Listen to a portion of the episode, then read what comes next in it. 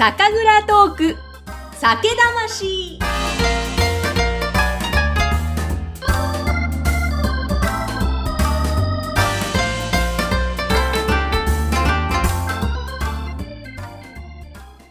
皆さんこんばんは。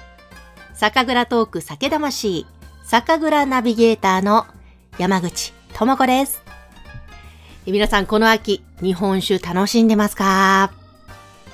今日はですね、今この時間、この収録をしているこの瞬間、皆既月食の瞬間でもあるんです。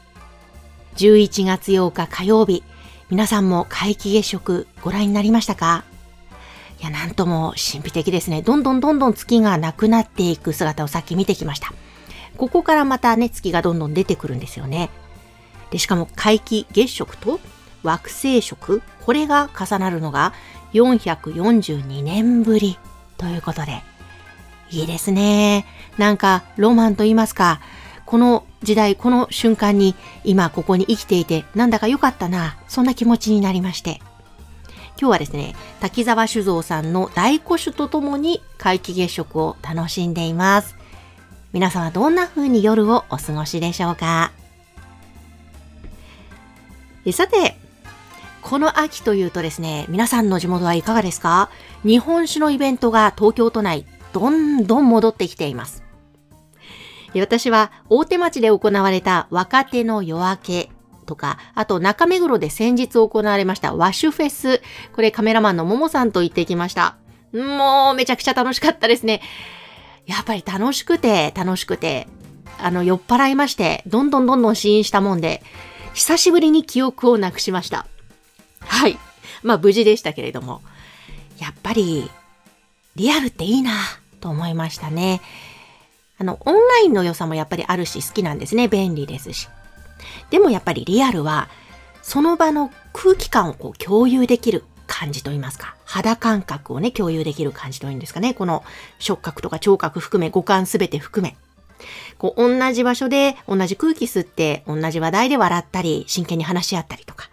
で、美味しいお酒とお料理を共に、えー、食べながら、飲みながら話せる。やっぱりその生の空間って何にも変え難い楽しさが、嬉しさがあるなと思いました。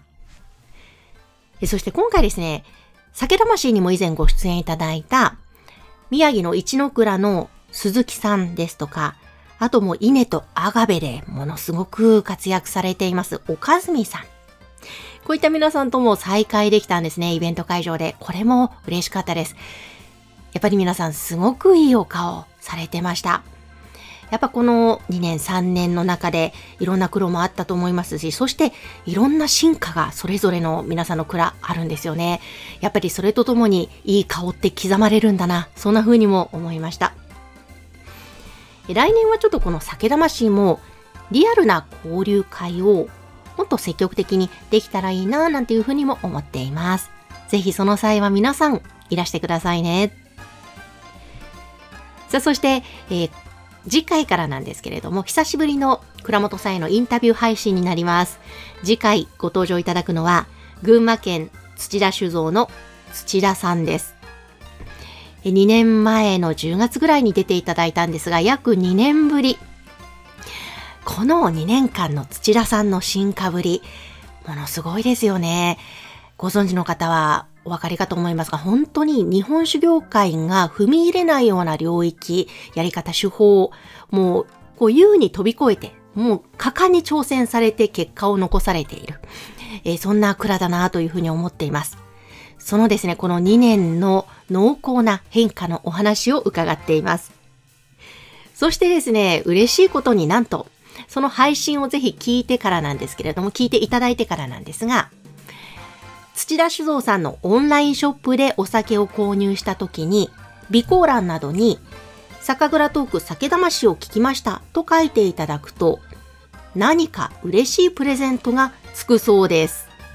何がつくんでしょうね。これは、あの、届いてのお楽しみだと思いますけれども、そういった嬉しいプレゼントもありますので、ぜひ次回からの配信4回に分けてお届けします。お楽しみに。